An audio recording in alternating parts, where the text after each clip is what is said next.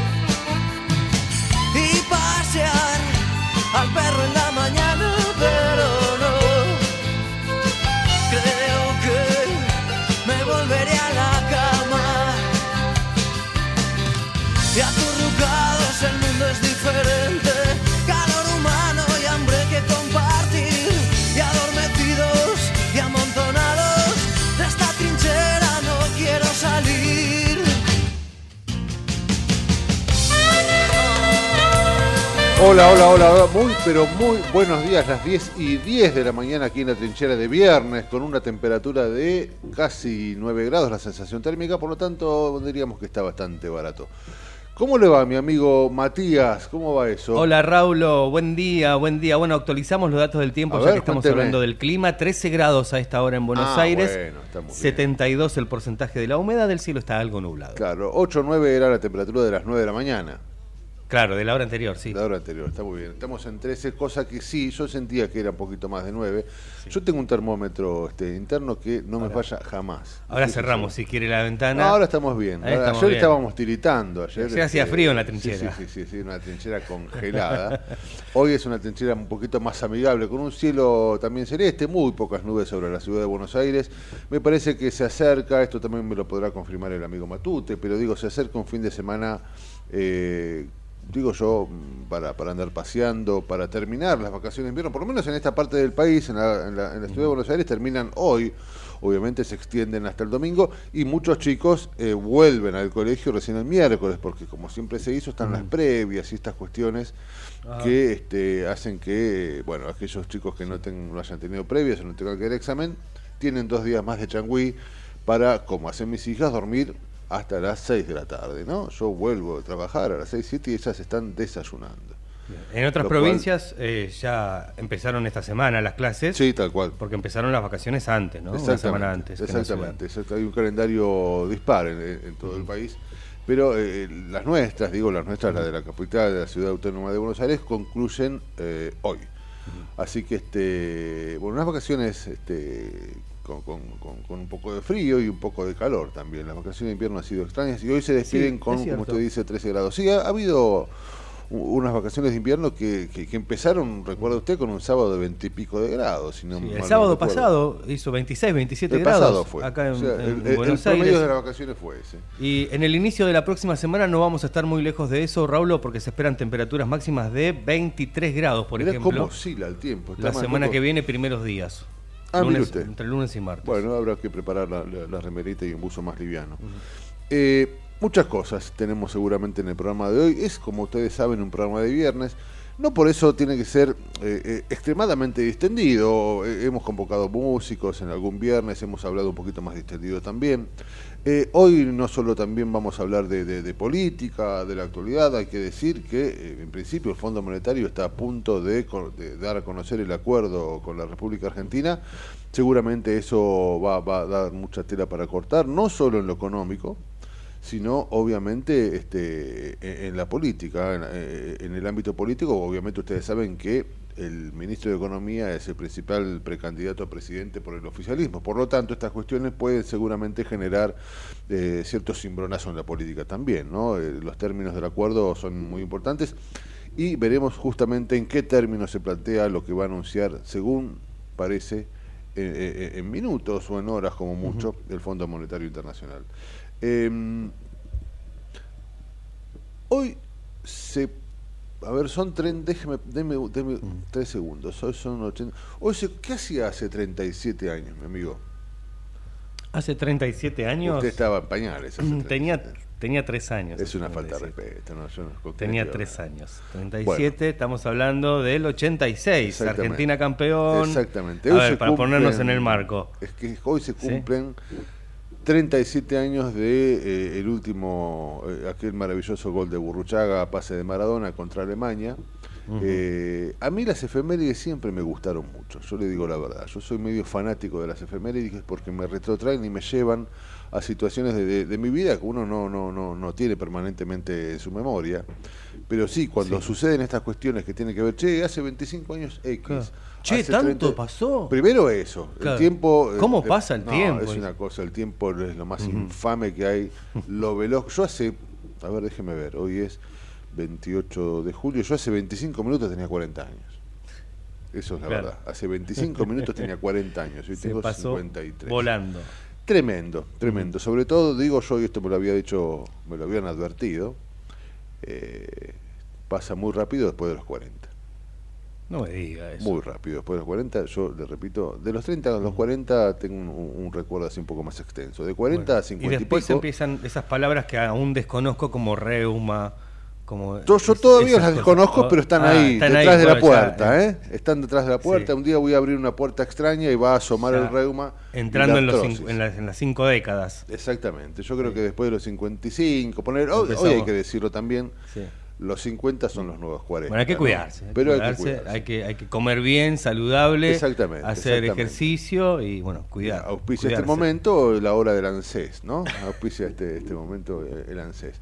Pero es cierto, y, y- y le decía, me gustan las efemérides porque en algún punto me llevan un poquito a algunos momentos de mi vida que si uno no se no, no, los, no los relacionara, digo, con, con, con algunos momentos este, históricos o algunos hitos, tal vez las dejaría, los dejaría ahí escondidos en un recóndito lugar de la memoria e, e inexpugnable en algún punto, qué sé yo que estaba haciendo hace 37 años, no me acuerdo. Ahora cuando yo le digo, hace 37 años estábamos preparándonos, domingo era justamente, estábamos, no, estábamos preparándonos este, para, para ver por televisión, una televisión muy distinta a la de ahora, la final del mundo entre Argentina y Alemania, la final del mundo en la que Maradona se consagró como, como nunca.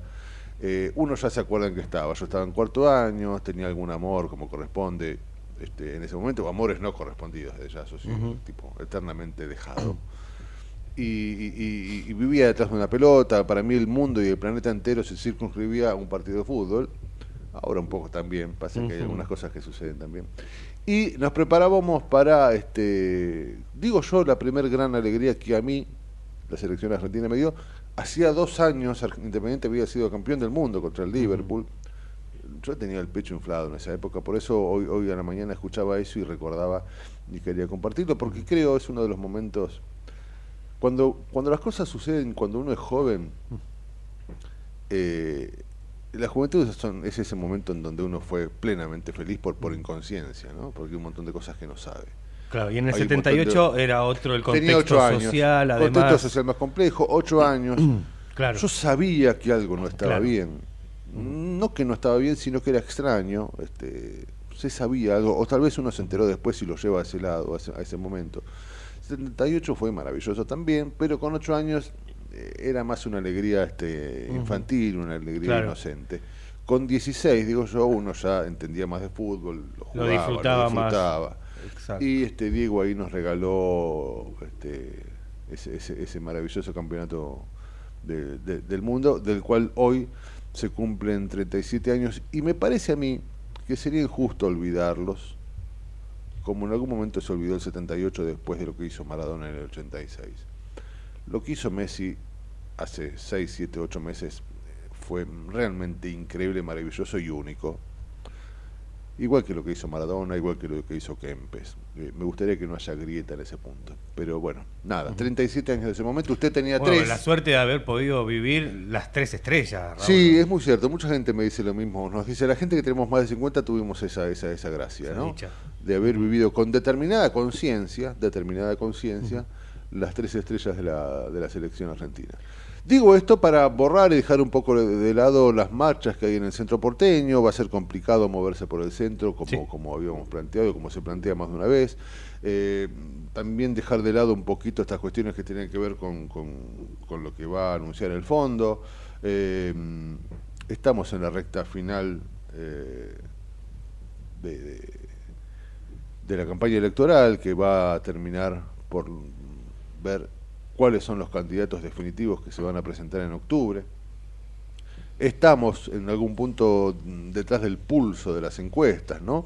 Eh, después les voy a comentar, seguramente con el analista que ahora nos va a ayudar a entender un poco esto, vamos a hablar de esto, el pulso de las encuestas, que yo ayer las miraba y miraba siete u ocho encuestas que estaban en un informe de uno de los medios más importantes del país, y si bien son disímiles, plantean que Juntos por el Cambio va a ser el, el ganador. Algunos dicen que Massa va a ser el candidato más votado, otros plantean que por dos puntos Patricia le gana la reta, otros por 12, o sea, estamos detrás de las encuestas y em, se empieza esta movida que tiene que ver también con, con algunos, eh, decir lo que la gente quiere escuchar. Bueno, está- estamos detrás de eso, por lo menos los que nos interesa y lo que nos gusta la política, por lo menos de costado, estamos bastante interesados y ahora se van afinando y se van, este, de alguna forma, estamos cada día más cerca del momento culmine y la campaña más interesante o la que más es interesante para ver empieza, digo yo, este lunes que viene, ¿no? Donde van a faltar menos de 15 días para, para, para, para el momento de votar. Sí. Así que estamos detrás de eso. Pero me decía, y hablábamos fuera de aire, de algunas eh, efemérides que son más que interesantes, Ah, sí, ¿no? sí, sí, efemérides, hay deportivas, hay de todo para hoy. Eh, en el año 55 nace en Capital Federal el boxeador campeón mundial de la categoría Walter Junior de la AMB. Hablamos de Ubaldo Saco. Ubaldo Saco, un tipo de un talento, a mí me gusta mucho el boxeo también, de un talento descomunal destruido por la droga. Eh, llegó a ser campeón del mundo con, con un tipo mu- mu- de una extremísima pobreza, extremísima pobreza, de, de- de- de muy mala educación, mala en cuanto a calidad, obviamente, eh, que se hizo muy, pero muy abajo allí en la ciudad de Mar del Plata. Llegó a ser campeón del mundo, dirigido eh, por, por, por, por su padre, que había sido un boxeador en los 50, y este, el mundo del boxeo lo reconoció como un enorme boxeador de un talento extraordinario. Nada, salió campeón del mundo y- y equivocó el camino. Y en su primera defensa perdió el título mundial y luego, bueno, tuvo muchos hechos que estaban cercanos a, este tremendo mal que es la, droga. Y bueno, perdió su vida, perdió su vida joven también, el, el- el querido Ubisaco. Yo era chico y me gustaba mucho, a mí me gusta el boxeo, el de antes sobre todo. Y Ubisaco era un tipo de esos que, tenía talento y uno esperaba muchas más cosas que las que nos pudo dar por esa maldita enfermedad, ¿no? Y, y murió muy joven, o sea, hoy cumpliría años, Claro. mire usted. Claro. Otro deportista, pero nos vamos del boxeo y nos metemos en el básquet, porque Emanuel Ginóbili nacía un día como hoy del año 1977, así que feliz cumpleaños Ah, para mire Manu. Nací- ¿77? En el año 77 nace. En Bahía Blanca, el ex basquetbolista considerado el mejor de América Latina. Jugó con los Spurs Sí, 16 temporadas en dos la anillos NBA. creo que ganó. Creo que ganó dos Sí, o tres anillos, me parece, de la NBA. Un enorme jugador. Eh, a mí me metió en el básquet, eh, obviamente, los Chicago Bulls y, y- y- y Jordan y Pippen y, Los Lakers, aquellos. los Lakers, sí, sí, Exactamente, sí. finales épicas y, bueno... eh, empezamos a entender con, con el programa este que manejaba y conducía Paenza a la noche, lo mejor de la NBA y nos entró, nos introdujo un poco en, en ese mundo de, de la NBA que después hemos disfrutado mucho. Y En Ginóbili los vino a 90, ser- ¿no? Exactamente. En los 90, en los años Exactamente. 90, sí, señor. Ginóbili vino a ser un poco la frutillita del postre de ese momento porque después uno de los nuestros... Cuando jugaba Michael nuestros- Jordan, jugaba. Scottie Pippen. Exactamente, seis anillos, este una, una, una era tremenda de la, de la, de la NBA que eh, fue tan impresionante lo que hizo Jordan que uno, por lo menos uno, se, se hizo mm, co- cobró mucho interés y empezamos a reconocer un poco la historia de la, de la NBA. Ahí nos encontramos con, con Magic Johnson, con, con Karim Abdul-Jabbar, con bueno muchos jugadores previos a Jordan que uno hizo que conociera un poquito la historia de este deporte que para nosotros era desconocido. Claro, no somos tan NBA, basquetboleros. no, tal No cual. somos tan- Sí, en el sur de- de la provincia de Buenos Sí. Aires. ¿Cuándo fue que hablamos de los deportes, no? Por ejemplo, del béisbol, que jamás... Por Dios, no, estamos lo- hablando de deporte, no, amigo, no me venga con el béisbol. Bueno, pero el, el básquet. Ahora los chicos yo veo por lo Sí. menos en, en cuando renuevan una plaza, lo veo cerca de mi barrio, que, Ah, que ponen mucho- aros de básquet. Sí, y se que, juega que mucho se está poniendo street, mucho. Street basket, creo que, Que, es 3 contra claro, 3. Se tres juega contra mucho eso. es cierto, con un aro solo, Exactamente. ¿no? Que es una especie de metegolentra. Claro, lo, lo estoy viendo mucho sí, ahora sí, eso. sí, y es un deporte que es olímpico. ¿eh? Eh, hace, hace un par de Olimpiadas el, el street basket Sí. es olímpico y, y, muchas canchitas de fútbol tenis también en las plazas nuevas También, sí, poniendo. sí, sí, sí, sí. Che, el fútbol tenis es un- ya está como un deporte Sí, lo, lo, lo- se hacía mucho, se hace mucho de los entrenamientos de, de- de- de primera división de fútbol tenis porque bueno es una manera de entrar en calor y, y- también de demostrar determinados talentos. es divertido. Es divertido, es, Es divertido. divertido. Pero digo yo, nada se compara al fútbol. Yo- Al en arco, una cancha de fútbol arco se y- da este, todo lo que se puede dar en la vida para mí, ¿no? Digo, Uno vive como juegue, todas estas cuestiones. Así Bueno. que Ginóbili cumpleaños. Ginóbili cumpleaños. Hoy es el Día Internacional contra la Hepatitis. Interesante también. Una enfermedad silenciosa. Exactamente. Que hay que hacerse los test, Sí, sí, sí. los test a tiempo, según dicen los especialistas. Se celebra esta fecha en conmemoración del nacimiento del doctor Bloomberg, que no tiene nada, Nada que, ver con, el no, arquitecto, eh, descubridor del virus de la hepatitis B. Mira vos. Es verdad lo que dice usted, es una enfermedad, como, como bien dijo, silenciosa, que uno descubre tal vez a veces tarde. Eh, bueno, nada, que prevenir, si es que hay forma de prevenirlo, no, no, no está mal. Eh, cumplía años también, hubiera cumplido años el amigo Hugo Chávez, ¿no? Sí, Que nos guste o no, ha marcado también una época o una era en América Latina. Digo, más allá de, de la ideología, que uno puede estar o no de acuerdo, en principio sí. es para discutir. En el Eh, año 1954 nació en, en Sabaneta Ajá. el político y militar presidente de la República Bolivariana de Venezuela entre 1999 y 2013, Hugo Chávez. Está muy bien, está muy bien. Bueno, eh, de, de eso ya hemos hablado y, y de un montón de cuestiones que tienen que ver con la política. Vamos a hablar de algo seguramente que va a atrapar a mucha gente, digo yo. De algo de lo cual eh, no sabemos nada.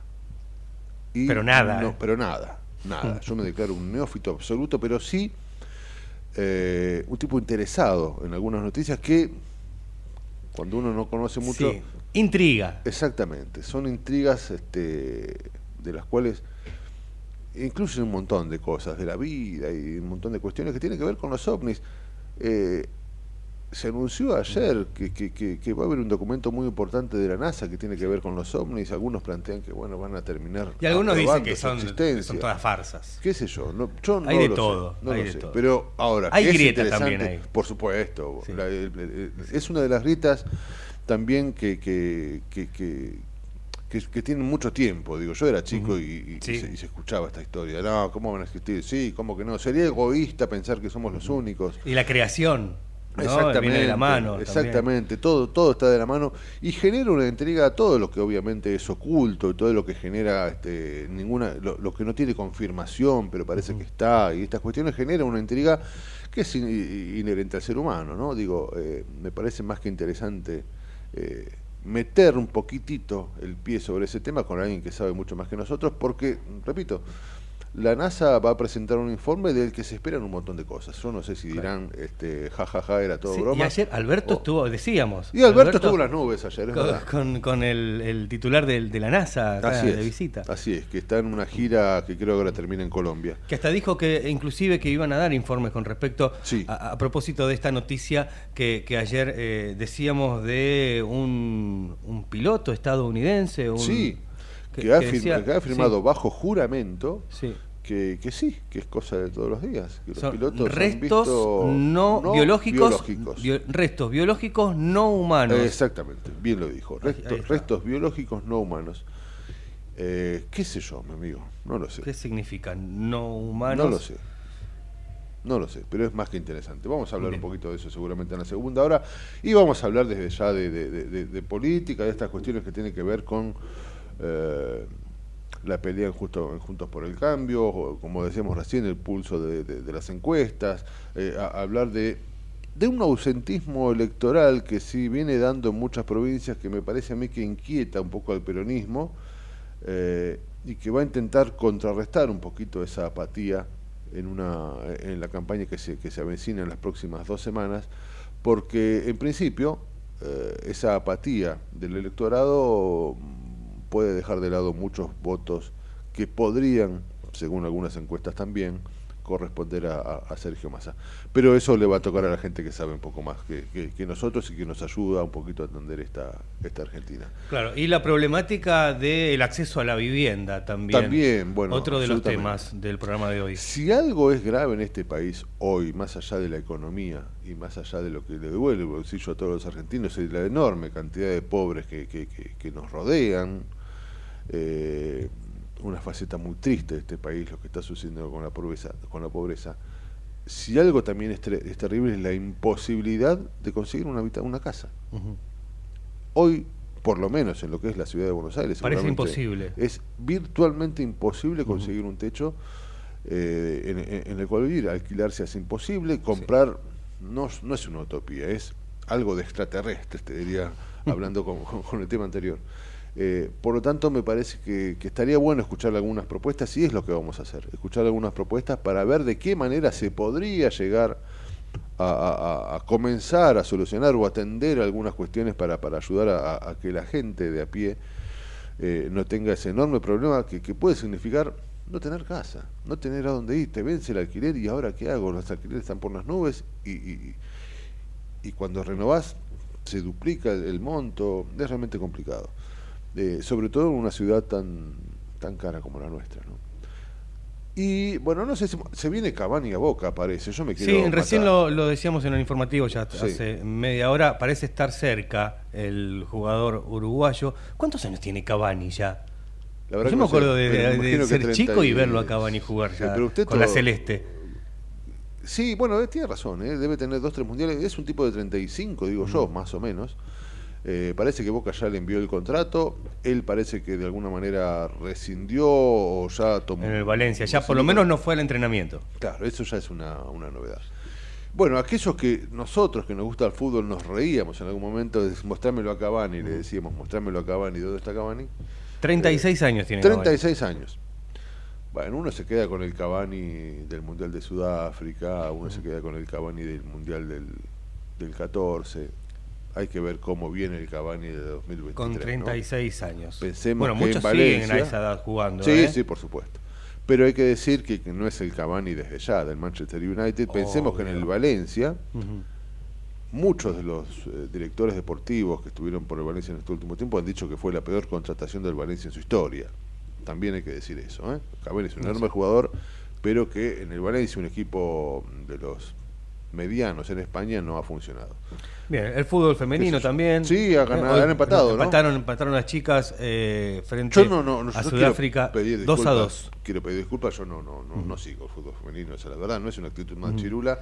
A mí me gusta Sí. mucho el fútbol y lo que veo a veces está plagado de inocencias que me, me- qué sé yo, no me cierra Sí, demasiado. para no mm, caer Pero está muy bien. En, en el mensaje que pueden llegar a decir que es machirulesco, la- hay que decir la verdad también que al, al fútbol femenino en la Argentina todavía le falta mucho Sí, trabajo. mucho desarrollo. le falta desarrollar. Y ayer ha sido un, un- un punto importantísimo, según entiendo. Este, perdían 2 a 0 y, y las deja todavía con las posibilidades de, de- de clasificar, ¿no? A octavos, no lo sé. Eh, perdían 2 a 0. empataron Todavía 2 a tiene 2. chances de avanzar a, a la próxima etapa en este mundial. Eh, un empate no las descalifica, si- este, si bien todavía tiene que Va a trabajar tener que mucho ganar y va a tener que Suecia, el próximo encuentro para poder clasificar a, a la próxima Bueno, instancia. Ojalá le, le- le- le vaya bien. Vamos a hablar eso con Agu seguramente en la Seguramente, trinchera deportiva y muchos temas más. Seguramente. Si le parece, empezamos a caminar este, la trinchera verdadera, la que tiene que ver con, con la gente que sabe y, y- y- y no, con, no con nosotros. Son las 10 y 32. El querido Javi va a hacer lo que tiene que hacer y luego volvemos. Dale. En el medio del caos, pero con buena información. Metete con nosotros a La Trinchera, en pleno corazón de Buenos Aires, con la conducción de Gustavo Tubio. La Trinchera, por ecomedios.com y AM1220. Tigre tiene todo para vos. Conoce todo lo que podés hacer en www.vivitigre.gov.ar. Tigre es mi vida. Vacaciones de invierno en Merlo. Disfruta de todas las propuestas gratuitas que la Municipalidad de Merlo tiene para vos para que te diviertas en familia sin moverte del distrito. Del 17 al 30 de julio te ofrecemos obras de teatro, expodinos, Museo de Ciencias Naturales, actividades recreativas y shows infantiles. Entérate fechas y horarios consultando el cronograma disponible en merlo.gov.ar barra vacaciones de invierno. Gobierno del Pueblo de Merlo, Intendencia Menéndez.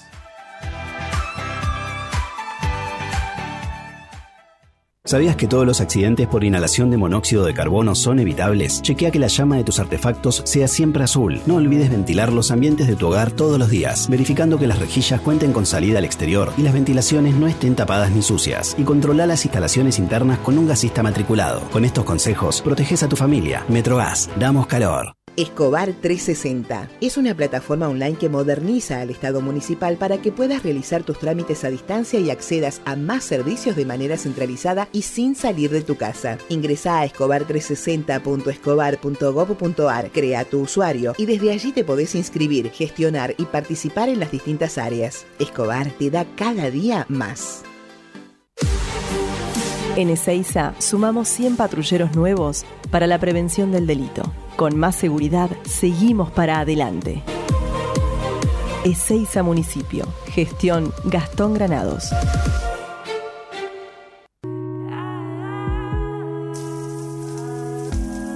Te alivia a 38 grados en la ducha. Te refresca a 5 grados cuando abrís la heladera a la madrugada.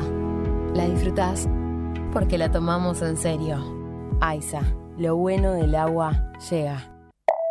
En el 2023, Almirante Brown cumple 150 años y lo festejamos con obras históricas como los pasos bajo nivel de San Martín, Calzada y Longchamps, el viaducto de Ruta 4 y Rotonda Los Pinos, el primer edificio de aulas y la estación de trenes de la universidad y la nueva avenida Capitán Olivera. En este nuevo aniversario, seguimos trabajando por el Brown que soñamos y que nos merecemos. Todos somos Brown. Vení al Mercado Morón. Panadería. Frutas y verduras. Lácteos. Limpieza. Carnes y pescados. Pastas y almacén. Abierto de lunes a sábados de 9 a 18. Y domingos de 9 a 13. Reintegro del 40% de tu compra abonando con cuenta DNI. Mercado, Mercado Morón. Morón. Avenida Perón, ex Caona 3883. Municipio de Morón, corazón del oeste. Ingresá a Edesur. Cambia a factura digital y colabora con el medio ambiente reduciendo tu consumo de papel. Es un pequeño gran cambio para un mundo más sustentable. Adherite en edesur.com.ar o en la app Edesur en tu celular. Rosario, tu punto de encuentro todo el año. Conoce todo lo que podés hacer en la ciudad en www.rosario.tour.ar. Y tu sango crece cuidando a toda la familia. ¿Sabías que contamos con un centro de diagnóstico y laboratorio municipal? Un moderno espacio de salud que brinda servicio gratuito de radiografías, mamografías, ecocardiogramas, ecografías y más. La salud cerca de tu barrio. Conoce más en mitusango.gov.ar. Gobierno Municipal de Ituzaingó.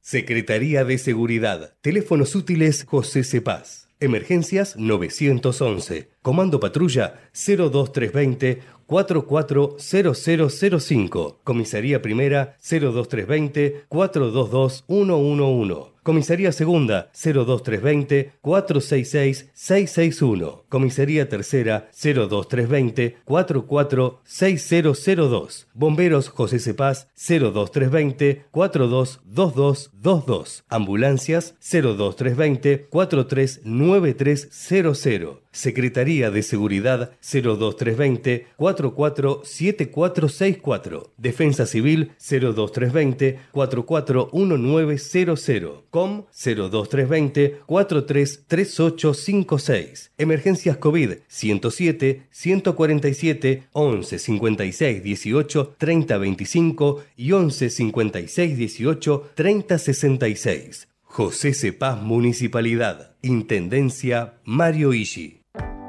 Lanús es el primer municipio en incorporar el uso de armas no letales para equipar a las fuerzas de seguridad municipales que desarrollan tareas de prevención en zonas de alto tránsito como centros comerciales, estaciones de trenes y centros de transbordo. Queremos agentes de seguridad más preparados, especializados y mejor equipados para enfrentar el delito urbano. Informate en lanús.gov.ar.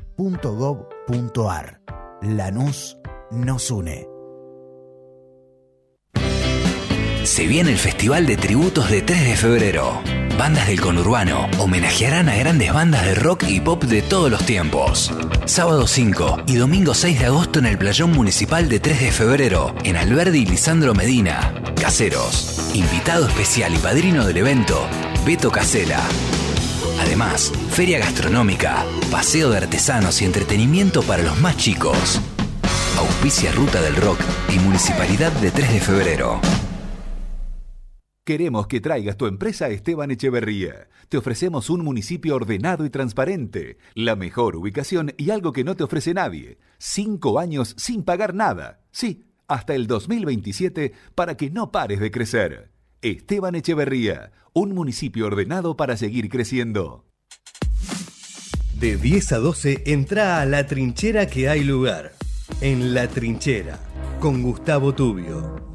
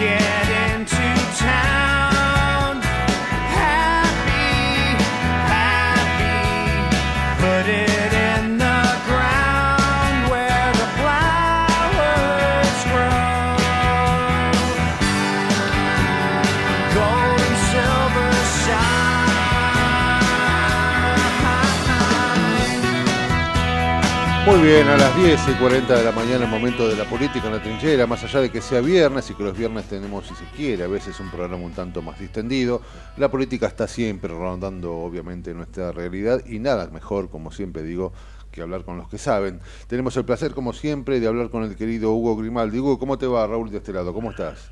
Hola, hola, buen día, buen día. ¿Cómo te va? Muy bien. Política y economía, política y economía, sí, ¿no? Porque exactamente. la verdad, Exactamente. con un con un ministro que te juega de candidato y de ministro de economía, no hay dudas que todo tiene que ver con todo. Exactamente, yo quería hablar también de eso al principio porque de alguna manera, bueno, parece que es inminente, hablan del mediodía, eh, la firma o la presentación o el anuncio del FMI del acuerdo con el, con, con el gobierno argentino y en algún ¿Vos punto... le crees? Es muy buena pregunta. es muy buena No, pregunta no, que no. no. estoy en condiciones de responder. Pero este, no, yo tampoco, pero yo. ¿sabés, sabés sé yo? la- la- las chamuscadas que tengo? les, le- les- les llega justo, ¿no? Plantearlo hoy. Le, le- le Sí, llega claro. justo anunciar este este acuerdo, justo a- a un poquitito más de 15 días de las elecciones. Y como, bueno, parte de lo que te iba a decir, ¿no? Eh, tiene obviamente un anuncio, un costado económico, que se habla de tratar de llegar al 1.9 de déficit fiscal, se habla de que podrían ingresar 7 mil millones de, de dólares en agosto. Bueno, van a tener platita para, para, para regalar, pero más allá de eso, tiene un costado sin duda político, ¿no? Que, que, que ahí viene lo que vos podés comentarnos un poco más. Tiene un costado político porque, bueno, el- el- justamente, el- como vos decías, el ministro además es precandidato a presidente. Y esto puede ser utilizado o bien utilizado, siempre y cuando, como vos decís, es una enorme duda que no podría disipar yo, eh, si esto será así o no, anunciar un acuerdo o será un favor, no, no, no sé realmente, no lo sé. No, nadie lo sabe, la verdad que nadie lo sabe. Mi escepticismo eh, iba referido a que este, Massa tiene como costumbre vender la piel del oso antes de cazarlo. Y entonces, este, ya le, uno le ha tomado tanto el tiempo que vos nunca sabés hasta dónde lo que te cuentan los funcionarios es una verdad, es una media verdad, es una media mentira. Este, todo se va a cumplir, no se va a cumplir, son expresiones de deseos. ¿Es una cuestión política o es una cuestión de, de que este, mostra, mostrarse este activo? La, la verdad que no me quedan claros, porque todo lo que se anuncie hoy, yo lo voy a poner entre paréntesis. Por los antecedentes, este, nada de las cosas que se han anunciado salieron. Y la verdad que si se anuncia un bajo un acuerdo, bajo ese paraguas, bajo la palabra acuerdo, este, me gustaría ver muchas más precisiones que las que se van a dar, porque en realidad lo que va a haber es un eh, acuerdito en todo caso, que es un puente para llegar a las elecciones. Vos fíjate que el día lunes van a vencer 2.800 millones de dólares más o menos, no menos, 2.640. Este, esto es, estos son todos los vencimientos de julio. Yo espero que también digan cómo lo van a pagar, o si el fondo te va a dar un poquito más de prórroga, que es lo que uno huele que podría ocurrir. Creo Pero que pasa si por no ese te lado. da, Sí, creo que es patear para claro, adelante. si no te sí, da, sí, ¿cómo, ¿cómo lo pagas, no? Tal cual, tal cual. Y, y después, por otra parte, algo que también es cierto, ¿no? El fondo te presta para que le pagues, por lo cual sí. y bueno, eso, eso se calza, se Claro. calza, ya venía calzado, te da y vos le pagás y entonces comienza a correr otro otro taxi. Pero ahora no te da porque en la quinta revisión que se hizo hace poco, es un trimestre completo, yo creo que la Argentina incumplió 11 de 10, porque este, la, la verdad que no le fue bien en ninguna de las materias, desaprobó todas. Y entonces no te pueden dar, porque los tipos también se juegan su silla. No, y esta es una decisión política. Fíjate que no hay desembolso porque el directorio no aprueba. Vos podés tener un acuerdo con el fondo, pero lo que la Argentina necesita es la guita. Y si no, el directorio no levanta el pulgar, no no hay plata. Y si, y si el directorio no se reúne, como no se va a reunir hasta la vuelta de las vacaciones, Claro, creo que hasta septiembre, ¿no? Es una. una no, yo creo que va a ser por allí por el 20, Ah, ok. después de las pasos, pero este, si ellos no lo acuerdan no hay plata. Con lo cual todo lo que se anuncie hoy será muy gaseoso, porque las, como se suele decir en política, las efectividades conducentes es tener la plata el lunes. Y me parece que ahí o te perdonan durante un lapso o recurrís, si todavía están dentro de las reservas, a los yuanes, porque a mí me parece que se han gastado, o muchos de ellos, no sé si alcanzan, pero ve- veremos, por eso te digo, tiene que ser un anuncio completo para que te quedes conforme, ni así sabes si esto va a terminar como este, el gobierno quiere. Precisamente por esa desconfianza que tantos anuncios fallidos han generado. Ahora, después tenés que mirar esto para dentro de la Unión de Unión por la Patria y ahí comienza todo, entonces toda la locuración política. Eh, eh, la gente de Unión por la Patria, los más radicalizados, quieren que esto vaya para adelante y yo diría que no todos. No todos. Por ahí Cristina sí por conveniencia. Por ahí Máximo Kirchner sí para hacerle caso a la madre. Pero en el fondo de la cuestión, Máximo ayer en Quilmes, en, en el feudo de Mayra Mendoza, de la Cámpora, porque Mayra es Cámpora, este, dijo, no, no, el fondo también es el culpable de la inflación. Digo, este, no, no lo quieren, lo, lo odian, lo desprecian. Por ahí está bien que sea así, pero cualquiera que te va a prestar plata te va a pedir cosas. Así que si vos usa- usás yuanes de China, le vas a tener que dar cosas a China, ¿eh? Que, quédate tranquilo que es así. Claro, claro, claro. Así que por eso te digo, hay, hay, esto hay que mirarlo cómo cae dentro del frente de todos este arreglo con el fondo. Se hace muy interesante esa mirada, sí, es verdad. Y si Massa explicó que esto es bueno para ver si en las pasos podemos ir tranquilos, para frenar el dólar, para tranquilizarlo, hay que ver qué vendió hacia adentro de- del frente de todos, eh, donde él en este momento se juega a, a ser quizás el candidato más votado. ¿eh? Porque me parece que- que... es eso lo que le importa, ¿no? Exactamente, creo que esa, ese sería el título que está esperando para, para el 13 de agosto a la noche, eh, más allá de que seguramente la suma de, de- de los votos que, que- de, de los candidatos o precandidatos de Juntos por el Cambio lo superen, él quiere, me parece a mí, presentarse como el candidato a presidente, precandidato a presidente más votado. Y también no hay que soslayar, digo yo, vos, vos, vos podrás decirme si te parece o no, que si algo sabe Massa es hacer campañas, me parece a mí. Eh, Sí, sí, sí.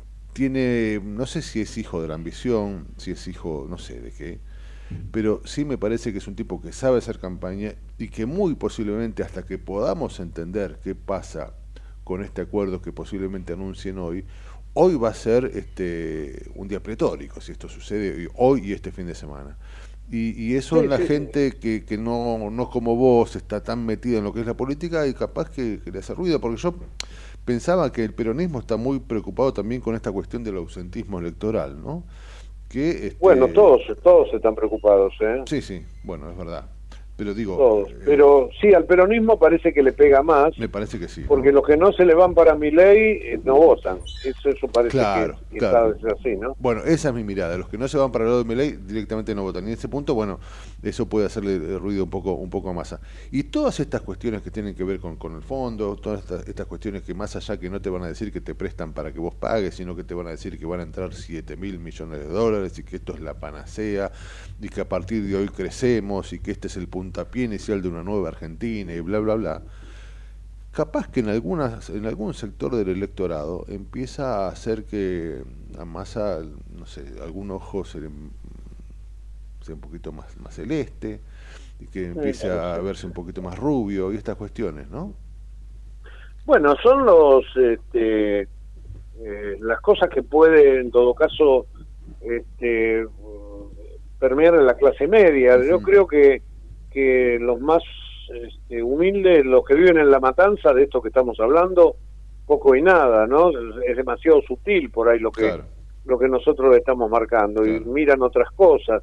Vamos a ver cómo lo reciben a Massa mañana, que va a ir justamente a hacer una caravana allí, ¿no? Este, en una zona donde hay muchos cuestionamientos sobre el intendente sí claro y donde Emilio Pérsico, su esposa en realidad, están compitiendo dentro de, de la Unión por la Patria para tratar de desbancarlo justamente Espinosa. Así que va, va- hay que mirar muy bien, muy cerca eso, porque allí hay otros códigos distintos a los que nosotros estamos manejando en esta charla, ¿no? Ujú. Eh, Hugo, un- un- una cosa, un, pantallazo muy, me gustaría tu, tu, tu palabra, muy, muy, muy simple, tampoco te pido un análisis tremendamente profundo, pero hay algo que no sé si se está hablando demasiado, o tal vez no lo encuentro yo, seguramente es un problema más mío, pero eh, vamos a estar eh, hablando en poco tiempo del despelote que nos ha dejado el gobierno desde el 2010 o 12, no recuerdo, con la estatización de, de IPF. Empieza a llegar esa factura, ¿no? Eh, hoy leí Mira, a Diego yo- Cabot que hablaba de esta Yo le estoy, en mi programa le estoy prestando mucha atención al tema. Ayer por la mañana le contamos las costillas a Kisilov, después durante el día, no sé si viste un un este un resumen que hizo Prat Guy de todas Sí, las cosas sí, que sí, sí. Kicillof este, hizo mal, digo mala praxis, este verdaderamente eh, de Kisilov descreo cualquier maniobra de tipo mm, este, interesada. Me parece que, que se, lo- se dejó llevar por la ideología. Pero más allá de todo eso, esto le cuesta a la Argentina Ahí un fondo tema. monetario. Exactamente, ahí está el tema. Escucha- ¿Escuchaste Es lo que cuesta? es un tremendo. fondo monetario. Claro, claro, claro, claro. Es Bueno, ahora tremendo. sí, en un, en un ratito vas a ver en la página web de la radio un comentario que yo hice esta mañana y bueno, está titulado así, ¿no? Este, así que este, te digo, es un tema que preocupa porque son cuarenta y pico de mil millones de dólares que se le debe por todos los desvíos que tuvo en las negociaciones este, Axel Kicillof. Creo que es un problema psicológico, no sabe él negociar o cuando lo aprietan cede, no, no tengo idea, pero vos mira, cada una de las cosas que negoció, las negoció mal y terminó pagando más de lo que estaba en juego. y esto salió ahora por cuando este, se hizo la restatización de IPF en el año 2012, el Ministerio de Economía le mandó un proyecto de ley al Congreso que el Congreso aprobó, donde no se contemplaba el estatuto de IPF, que pedía para el resto de los tenedores de, de, acciones el mismo tratamiento que se le daba a Repsol. Esto impactó fuerte en los Eskenazi, que encontraron la beta de hacer un juicio y ya sea porque no se animaron o porque no querían, se lo vendieron a un tercero, que es un fondo buitre, claro. que junto con otro fondo, Eaton, litigaron en Nueva York. Bueno, hace unos meses la jueza Presca este, dijo, no, a esta gente también tendrían que haberle pagado, con lo cual este, allí te falló en contra. ¿Cuánto es lo que se está discutiendo ahora? Eso va a salir en poco tiempo, es tremendo. ¿eh? Si 5 mil millones de dólares, como dice la Argentina, o 16 mil como piden los acreedores. Ahí en el medio, tasa de interés, plazo, bueno, una serie de cosas que se van a definir el martes que viene. Ahora, esto le cuesta guita al contribuyente. Claro, claro, te guste o no te guste, la tenemos que poner nosotros, digo. Sí, sí, sí. Y te acordás en el 2000, bueno, bien, bien decís, 2012 creo que fue, ¿no? Eh, eh, el, el, kirchnerismo estaba como embanderado y nos, este, nos adormeció a todos con esta idea de eh, ¿qué es, embanderados eh, en, en, la cuestión de la soberanía energética. Sí, exacto, eh, sí, sí. Una cosa que era como de patria o muerte. Este, bueno, Algo así. Se estatizó el 51% y parece que en definitiva lo que van a estar pagando es, es como si hubieran comprado el 100, ¿no? Eh, sí, y, y, fíjate una cosa, vos, eh, la, el Estado tiene el 51% de una compañía que vale hoy 14 mil millones de dólares, más o menos, uh -huh. de acuerdo a la capitalización, capitalización bursátil que tiene Nueva York. Uh -huh. eh, si vos ya pagaste 5 y decís que tenés que pagar 5 más, vas a pagar por tu 51%, que son 7 mil y pico de millones, 10 mil. Es una locura. Con sí. lo cual, te tenés que poner guita encima de lo que de lo que vale si la vendieras. Digo, un, un despropósito. Sí, sí, un, un, despropósito. despropósito tremendo que, que bueno, eh, de alguna manera es parte de alguna génesis que hace que también estemos como estemos. Está bien que esto, no lo sé si es así, pero me parece que eh, quedan instancias todavía de apelación y, y, que esto no va a ser inmediato. Pero digo, empieza a ser ruido esta cuestión, ¿no? Esto, esta cosa que desde el 2012 sí, para acá estaba medio silenciada, sí, pero que termina generando un despilfarro y una cuestión que la verdad es, es, es para juicio político o, o, no sé para cuánto más, ¿no? Eh... Bueno, pero ver, veremos cómo, pero vuelvo al razonamiento anterior. Esto en la matanza no, claro, no sé, eso es verdad. porque ahí ahí estás corriendo detrás de la zanahoria de comer todos los días. Uh -huh. Sí, sí, sí, sí, ¿Viste sí, la foto en la tapa de Clarín de la gente que va a la noche a la Plaza de Mayo a buscar empanadas? Digo, Pensaba en Cerruti, es... ¿no? Que dice que no hay pobreza. A, en, eso a, en la tapa de 20, la Nación, 20, de la Nación, sí. Y a 20 metros de ahí Cerruti diciendo hace unos días que no, en Argentina no hay pobreza. Sí, claro. Y, y mirá la tapa de Clarín, de la gente que fue a afanarse las medias reses que se sí, cayeron de un camión en San Luis, ¿no? Digo, todo tiene que ver con eso, pero por eso lo del Fondo Monetario, por ahí lo manejamos nosotros, lo contamos nosotros y no le llega a la gente para, para bajarle el pulgar a nadie en las elecciones, porque está corriendo detrás de la comida de todos los días. Son cosas, son este, esferas distintas, ¿no? Pero todo tiene que ver con eso, evidentemente. Sí, sí, sí, sin duda, sin duda. Eh, Raúl, te tengo que dejar porque sí, yo tengo te iba a compromiso ya, ya, ya. Vaya tranquilo, yo era el momento también de saludarte y agradecerte y desearte el mejor fin de semana, como siempre. Hubo un placer escuchar lo tu mismo, análisis. Lo mismo y saludos para Gustavo también. Muchísimas chau. gracias. Buen fin de. Chau, chau.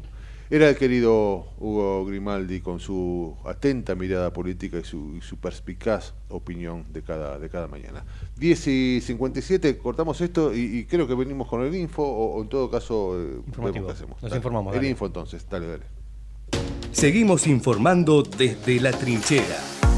Hasta las 12 con Gustavo Tubio.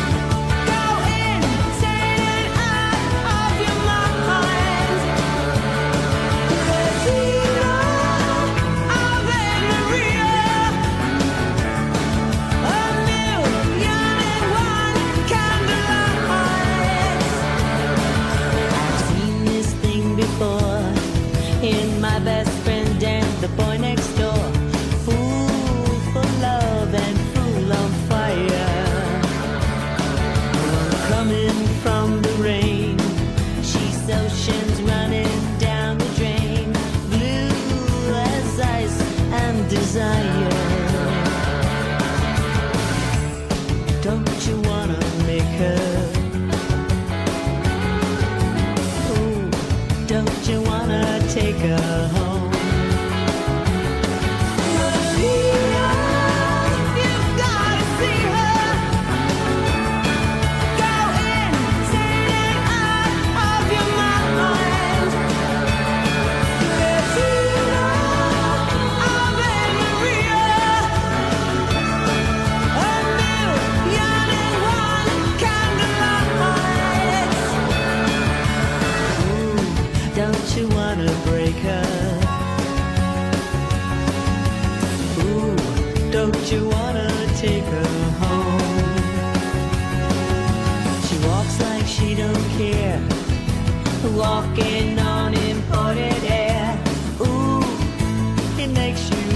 and die.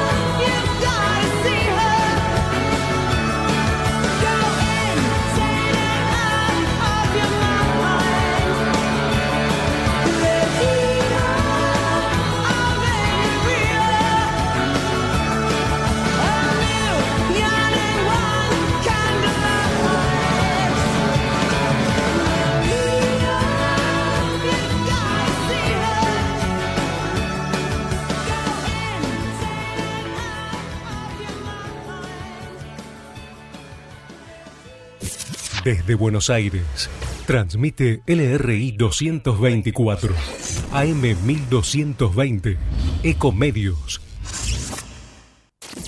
Econoticias. Toda la información al instante. 11 de la mañana, un minuto en la Argentina. En Buenos Aires el cielo está algo nublado. La temperatura 13 grados.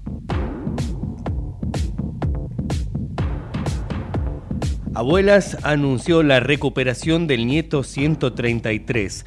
El anuncio formal se efectuará este mediodía en el auditorio de la Casa por la Identidad del Espacio Memoria y Derechos Humanos, ex ESMA. Cada restitución reafirma que el pueblo argentino nos acompaña y decide no olvidar, destacaron en el anuncio.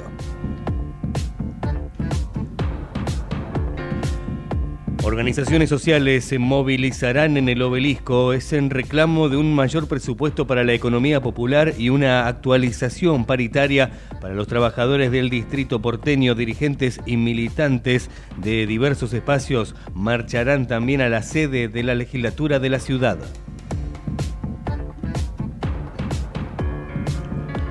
Crimen en Ingeniero Budge, las pertenencias del empresario descuartizado que los investigadores tratan de encontrar. Intentan localizar el auto en el que se movilizaba la víctima al momento de su desaparición, su teléfono celular y su mascota, un perro bulldog que siempre lo acompañaba. El teléfono almacenaba más de 200 mensajes amenazantes.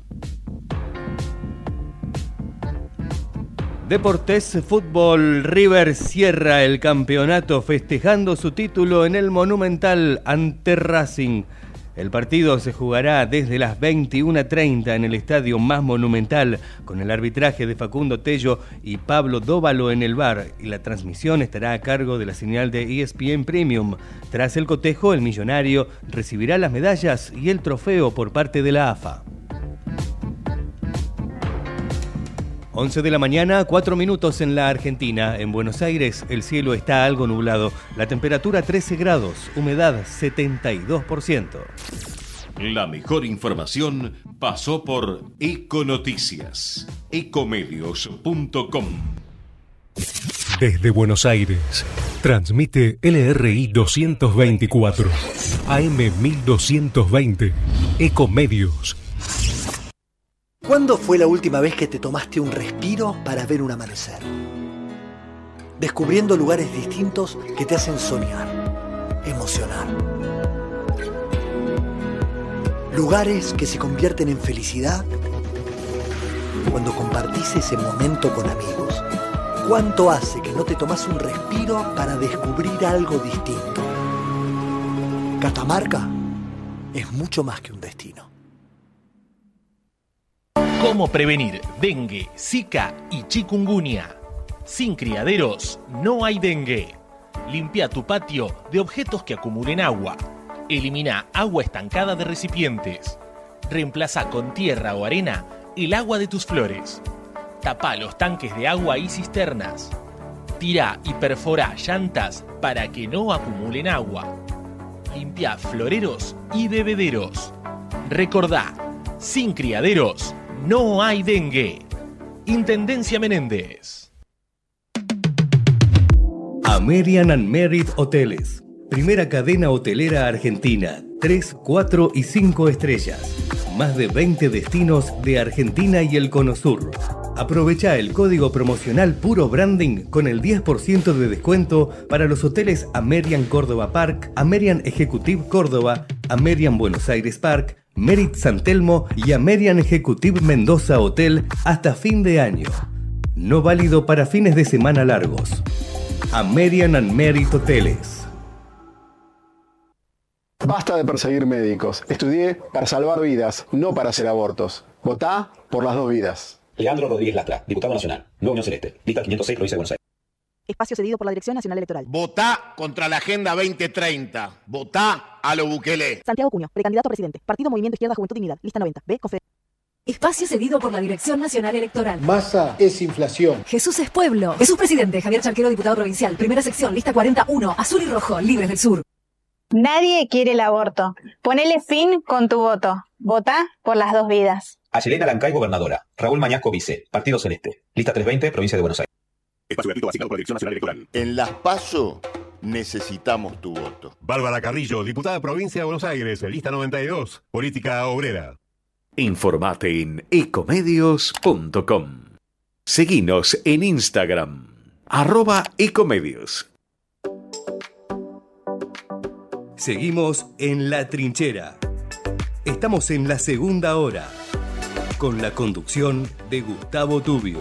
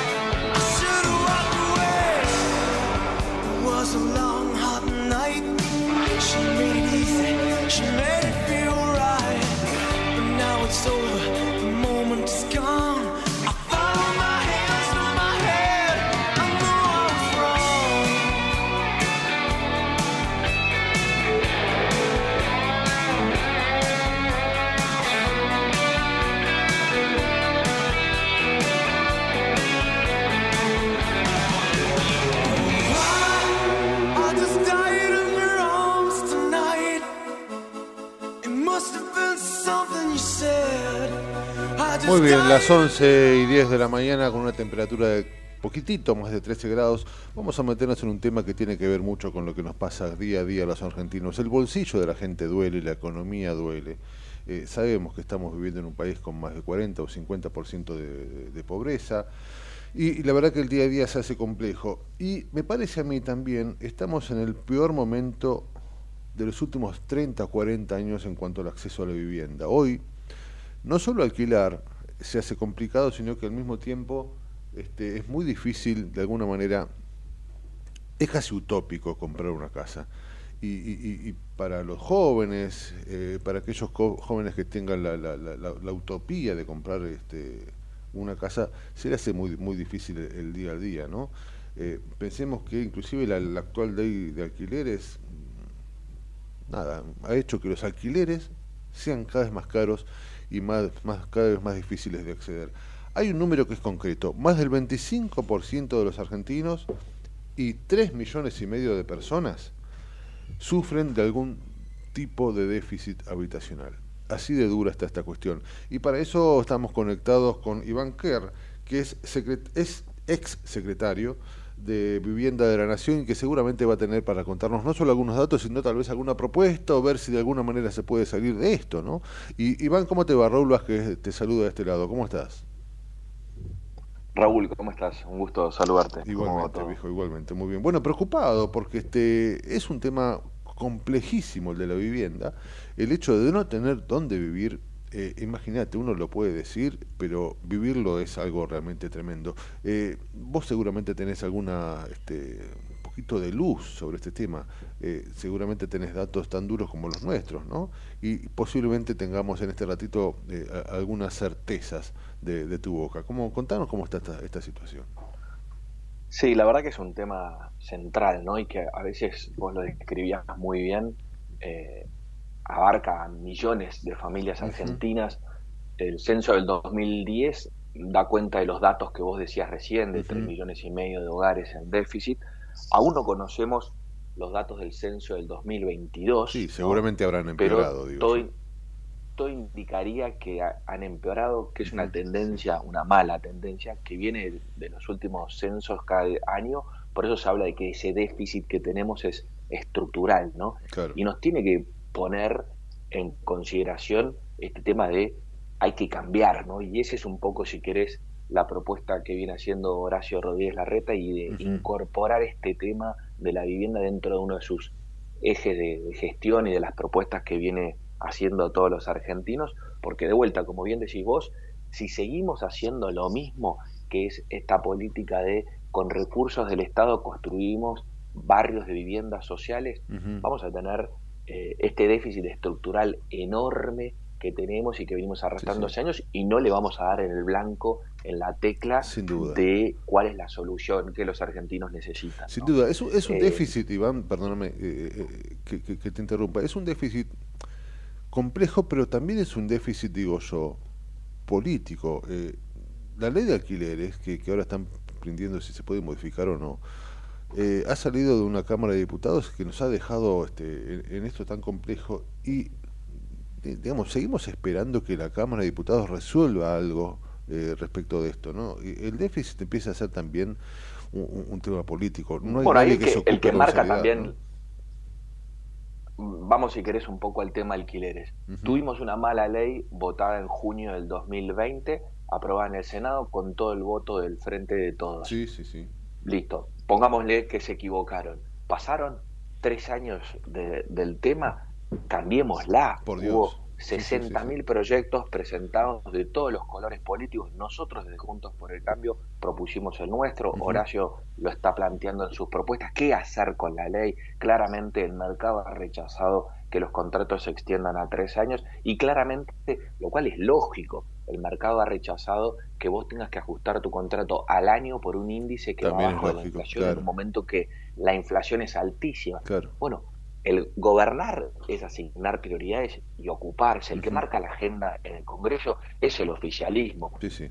Acuérdate que Cerruti hace poco dijo que era un tema local de la ciudad de Buenos Aires. Sí, no, no, no, lo de Cerruti 30% no, de la no. población argentina que alquila, ¿no? Lo de Cerruti no merece este, el menor análisis, ¿no? Yo sigo sin comprender este, muchas de las, las palabras de, de Cerruti. Sin ir más lejos, eh, hoy en la etapa de unos matutinos hay una enorme fila que se genera todos los martes, martes de gente que no tiene para comer y va a comer a Plaza de Mayo y a 25 metros está Cerruti diciendo que no hay pobres. Digamos, no tiene ningún análisis, este, no resiste ningún análisis, pero digo, y es muy cierto, eh, lo cierto es que la gente sigue esperando este, alguna respuesta, alguna solución, no solo en los alquileres, que, que es el tema que me estás comentando ahora, sino este, no tener acceso a un hábitat digno eh, genera un país en igualdad, básicamente. Bueno, vos hablabas recién, vos hablabas recién del crédito hipotecario, ¿no? Eh, Argentina hoy tiene un 0,2% de su producto bruto en crédito hipotecario, que es lo mismo que decir nada, Nada, ¿no? claro, Cero. claro. No hay acceso a la principal herramienta que el mundo entero utiliza para que las familias puedan cumplir el sueño de la casa propia. Es lo que hacen nuestros hermanos uruguayos, ni que hablar los chilenos que en estos 30, 40 años de estabilidad económica han generado un mercado de crédito hipotecario enorme. No es solamente un crédito para los que más tienen, todas las familias de ingresos medios, aún con subsidio del Estado, sea de tasa, sea de capital, aportando tierra, en el esquema que a vos más te guste, hay para todos los gustos, pero Sí. la gente puede comprar, comprarse su casa, que no hay nada más injusto que, mira la realidad de la Argentina, todas las operaciones de compraventa son en efectivo, o sea que solamente aquel, muy pocos, que tienen todo el dinero juntos, Claro, claro, pueden cumplir con su derecho a la vivienda digna. Nosotros, por el contrario, hace 30 años que venimos destruyendo los mercados hipotecarios, interviniendo, haciendo acciones del Estado que no hacen más que impedir que pueda existir financiamiento a largo plazo, que es lo que antes nuestros abuelos, ¿te acordás que No, por se supuesto, podían comprar sí. su casa con el crédito hipotecario? Claro que sí, a 40 con años. sueldo, sí. y eso era dignidad. Sí. Y eso era dignidad, la gente se compraba su casa. Bueno. Horacio lo que plantea es volvamos a recuperar esa herramienta fundamental. ¿Y cómo se hace Vos para tener un acceso al crédito hipotecario? ¿Cómo lo vamos a hacer? Bueno, claramente la madre de todas las batallas es la macroeconomía, ¿no? Con inflación altísima como la que venimos sufriendo en la Argentina, imposible poder prestar a 30, 20 años como necesita Tal cual. las familias para poder pagar por su casa. Lo primero es eso, y ahí tenemos que dejar de mentirnos, no se puede gastar más de lo que se tiene, hay que equilibrar las cuentas públicas, no se puede tener el déficit que tenemos hoy del gasto público que se traduce en emisión monetaria y en inflación, y una de las consecuencias de ese gran impuesto a la pobreza es ausencia total de financiamiento a largo plazo. Nuestra propuesta ahí es crear un fondo compensador para que puedan hacer que las cuotas de los créditos se ajusten por los salarios, que es lo que la gente de a pie conoce, la variable a la que se puede obligar y que de alguna manera de esa se garantice que pueda volver a existir el crédito hipotecario. Y otra de las buenas propuestas. Ahora tengo una pregunta respecto de eso semana- que me parece, perdóname, me parece muy muy interesante, pero digo, eh, eh, eh, el deudor va a pagar la cuota que se va a ajustar de acuerdo a los salarios, me parece genial. Ahora, el acreedor va a querer cobrarla de acuerdo a la inflación, porque no va a bajar de un día para el otro. Eh, ahí ahí es donde entra la, el fondo ahí compensatorio. entra el fondo compensador. Ahí entra el fondo compensatorio. Lo que no podemos hacer es lo que pretende el gobierno, ¿no? Lo que pretende el gobierno es que los bancos ahora pierdan y pongan de su dinero para paliar la diferencia que existe entre los salarios y la inflación. ¿Está bien? Donde el propio gobierno el que en su impericia en las cuentas públicas ha provocado la inflación. Si vos los obligás para eso a, a los bancos en la Argentina, en la China o en cualquier país del Sí, mundo, no te la van a tener que poner Claro. rompiste los contratos, rompiste la seguridad jurídica y no la van a poner nunca más. La consecuencia de eso es no hay más mercado de crédito Sí, para sí, la sí, no, Argentina. no, no porque incentiva el crédito, por supuesto. el- claro. el- muchos de los bancos en Argentina, hasta los propios públicos, vienen de capitales, no quiero dar nombres, pero sabés que muchos de los bancos principales minoristas de la Argentina son de otros países. Es decir, en Sí, sí. Argentina no inviertas más. Poné toda la plata, prestar a los uruguayos, que ahí hay seguridad jurídica, prestamos, hacemos nuestro negocio, porque al final del día tienen que hacer su negocio. Después subsidiemos la tasa, veamos cómo hacerlo más accesible. Pero si nosotros le decimos pónganla ustedes, va a ser como una única vez para resolver el auto chocado, pero no va a haber más. Lo que nosotros proponemos es, no, creemos un fondo compensador. ¿Y de dónde sale ese fondo compensatorio? ¿De, de, de dónde sale? Porque digo, Bueno, en este contexto inflacionario y en esta realidad que, insisto, va a llevar unos años modificarse, eh, ¿cómo, ¿cómo se plantea ese fondo com- compensatorio? Hemos hecho las cuentas ¿no? de todo esto y lo que nosotros decimos es que se incorpore al crédito hipotecario un seguro, ¿está bien? Eh, muy técnico si querés, pero la, la ley de inversión productiva que se sancionó en, en el 2017 durante el gobierno de Macri, una de las cuestiones que incorporó, que no existía en la legislación argentina, es la posibilidad de que existan seguros hipotecarios. Vos pagues junto con la cuota de tu crédito un seguro, hemos hecho los cálculos y eso da un 1%, 1,5% del valor de la cuota, vaya este fondo compensador y entonces ese fondo sí articule de que cuando inflación es más que salario, paga el fondo la diferencia y cuando salario eh, es más que inflación, al revés, recupera. Entiendo. No es algo que no ha funcionado en otras partes del mundo, lo tienen en varios países de Latinoamérica, aún sin tener una situación tan inestable como la nuestra, a la larga el sueldo y el salario terminan equiparándose, si no, no, no hay país posible, pero Sí, sí, sí. claramente en la Argentina de hoy tenemos salarios que en los últimos años han perdido frente a la inflación. Entonces, ¿cómo recuperar el crédito? Hay que bajar la inflación, si no, no hay posibilidad de largo plazo. Y con los créditos para adelante tenemos que incorporarles un seguro, llamémosle seguro contra la inflación de Argentina, que permita compensar las diferencias entre salarios y inflación. Si no existiera esta variable y solamente prestáramos sin indexación de salarios o inflación, ya los famosos créditos UBA, Sí. tenemos lo que tenemos hoy, que es todo ese, ese riesgo, el banco te lo pone en la cuota y la cuota es impagable, Sí, no sí, entra sí, está ninguno, no sirve la herramienta. ¿Qué es lo que tenemos hoy? Está clarísimo, está clarísimo. Me, me parece una propuesta interesante. Me gustaría ir ahora, si te parece, respecto de, de- los alquileres, ¿no? Eh, alquilar de algunas maneras, no sé cómo, tenemos que hacer que, que- que- que no sea imposible. Digo, de- ¿cuál es la propuesta? Y más allá, me imagino, será derogar la ley vigente, ¿no?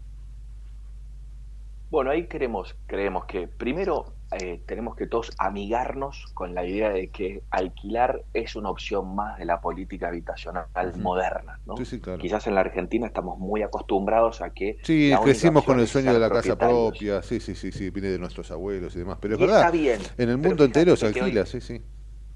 En un mundo... Hoy los este, jóvenes eh, están en una ciudad trabajando, van, vienen, tienen mucho más movilidad que la que teníamos nosotros y demás, y de repente no quieren tomar un crédito a 20 años porque dicen, no sé, hoy estoy acá, mañana me sale un trabajo allá.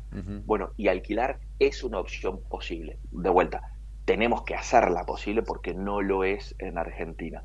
¿Qué es lo que hay que modificar?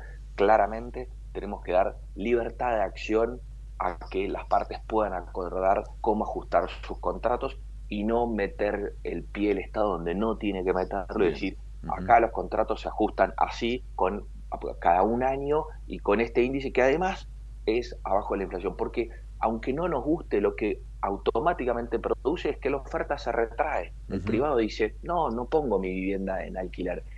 Y además tenemos que generar esquemas de garantías y seguros. No existen en Argentina. Todos los países de Latinoamérica, porque si me decís, si me comparás con Suiza, bueno, no es nuestra realidad. Entrar a Uruguay, lo primero que te dice el Ministerio de Vivienda es, ¿querés alquilar? Te damos un seguro para alquilar o te damos una garantía.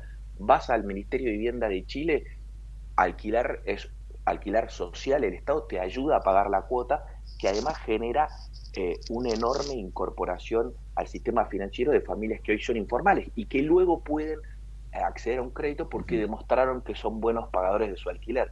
Nada de eso existe en Argentina, la política de vivienda no se ocupa del tema, no hay un desarrollo de ningún programa, salvo en la ciudad de Buenos Aires, de desarrollo de alquiler, y ahí Horacio está planteando, generemos esquemas de garantía, bien como decís vos, si no anduvo la ley, no nos pongamos colorados, todo el tiempo que estamos perdiendo es familias y gente que no puede alquilar, modifiquemos la ley y vayamos a una suerte de veraz de alquiler que no existe, donde vos puedes decir, mira, Raúl vino alquilando hace 10 años y siempre cumplió muy bien con sus contratos, es un buen inquilino.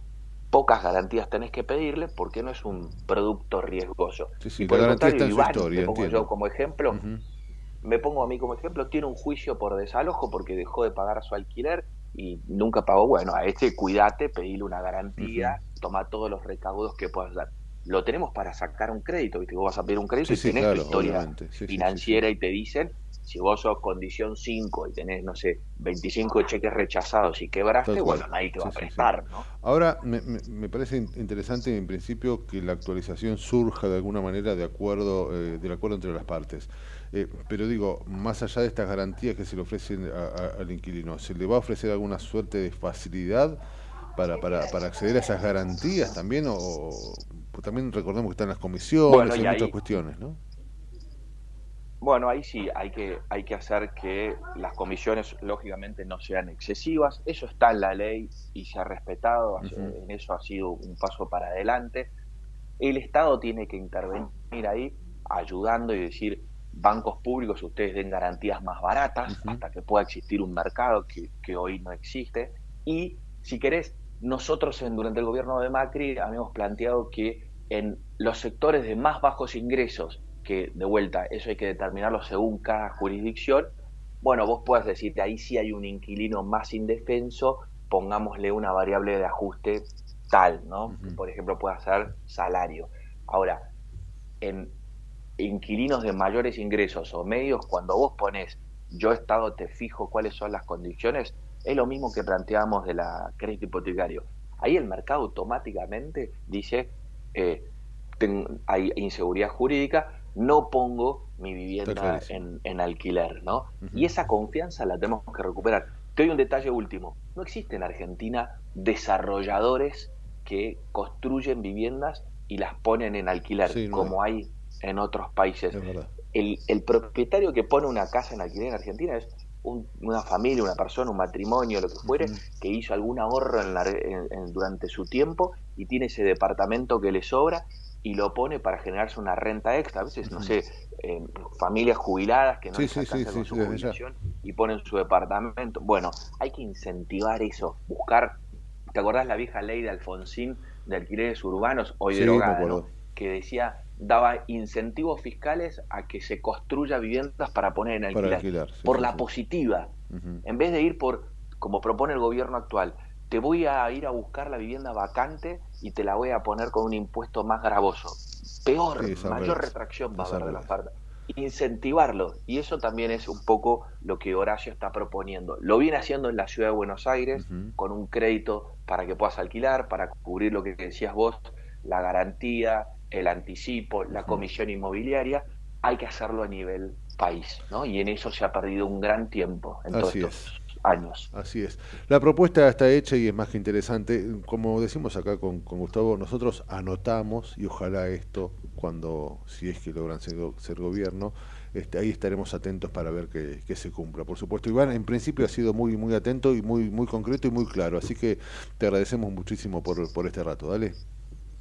Gracias a ustedes, un saludo grande y, y de vuelta gracias por poner este tema en la agenda que, que es muy importante. Absolutamente. Así es. Gracias a vos. Un abrazo enorme. Era Iván Kerr, eh, ex, muchas gracias, ex secretario de Vivienda de la Nación, hablando de un tema realmente complejo para la realidad de cada uno de nosotros. 11 y 29, ¿sí? Y 30 en este momento. Escuchamos un poquito de música y volvemos. Seguimos informando desde la trinchera. Hasta las 12 con Gustavo Tubio.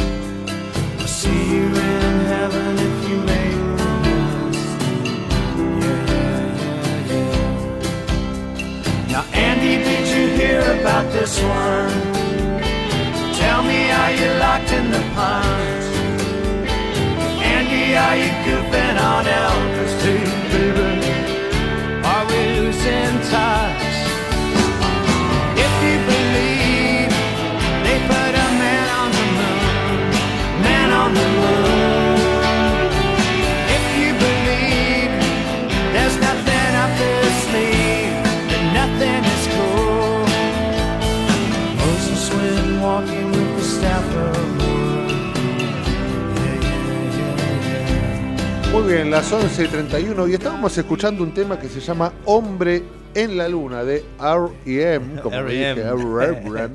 como me dice mi amigo, de REM, como dice el castellano antiguo. Y, y- y nos da y nos da pie para introducirnos a un tema que es realmente este interesante y dábamos cuenta al principio de, de la trinchera de hoy que, que- que íbamos a hablar con alguien serio y que sabe del tema y lo vamos a tomar con absoluta seriedad, pero absoluta con, con absoluta intriga también, porque quien habla de este lado no entiende, pero sí está interesado en saber qué puede pasar y qué pasa. Estamos conectados justamente con el doctor Antonio Laceras, eh, que es doctor en psicología social, es profesor universitario e investigador de fenómenos aéreos para hablar de, de- de- de ovnis. En principio, el contacto que tenemos tiene títulos este, interesantes como para empezar a, creer. Está esa base de confianza, ¿no? A veces de saber con quién hablamos para poder hablar de cosas este, serias al respecto. Doctor, ¿cómo le va? Es un placer. Este, Raúl Vázquez de este lado y, Matías Urta. ¿Cómo va? Buenos días, ¿cómo están ustedes? Sí, sí, sí, tema interesante. eh, Absolutamente lo que está pasando en estos días, ¿eh? Absolutamente Bueno. interesante. Eh, En principio, eh, ¿qué significan las declaraciones de, de- de- de los Estados Unidos sobre los ovnis? Eh, eh, se ha afirmado un piloto que rescató restos biológicos no humanos. Hay un montón de cosas que han puesto nuevamente este, eh, a- arriba en las noticias este, esta cuestión de los ovnis. ¿no? Sí, sí, y, y amerita hacer un, un análisis más detallado, porque en realidad el gobierno de los Estados Unidos hasta el momento ha dicho absolutamente nada, nada. Lo que sí viene ocurriendo es que después de terminada la pandemia, una comisión del Congreso de los Estados Unidos, un- una comisión formada por congresistas de los Estados Unidos, decidieron empezar a entrevistar en el seno del Congreso de Estados Unidos a una serie de personas que por su trabajo científico, sus investigaciones, cargos que ocuparon en otra época, eh, tomarles declaración. Y esto es realmente interesante porque hace más de 50 años que no ocurría.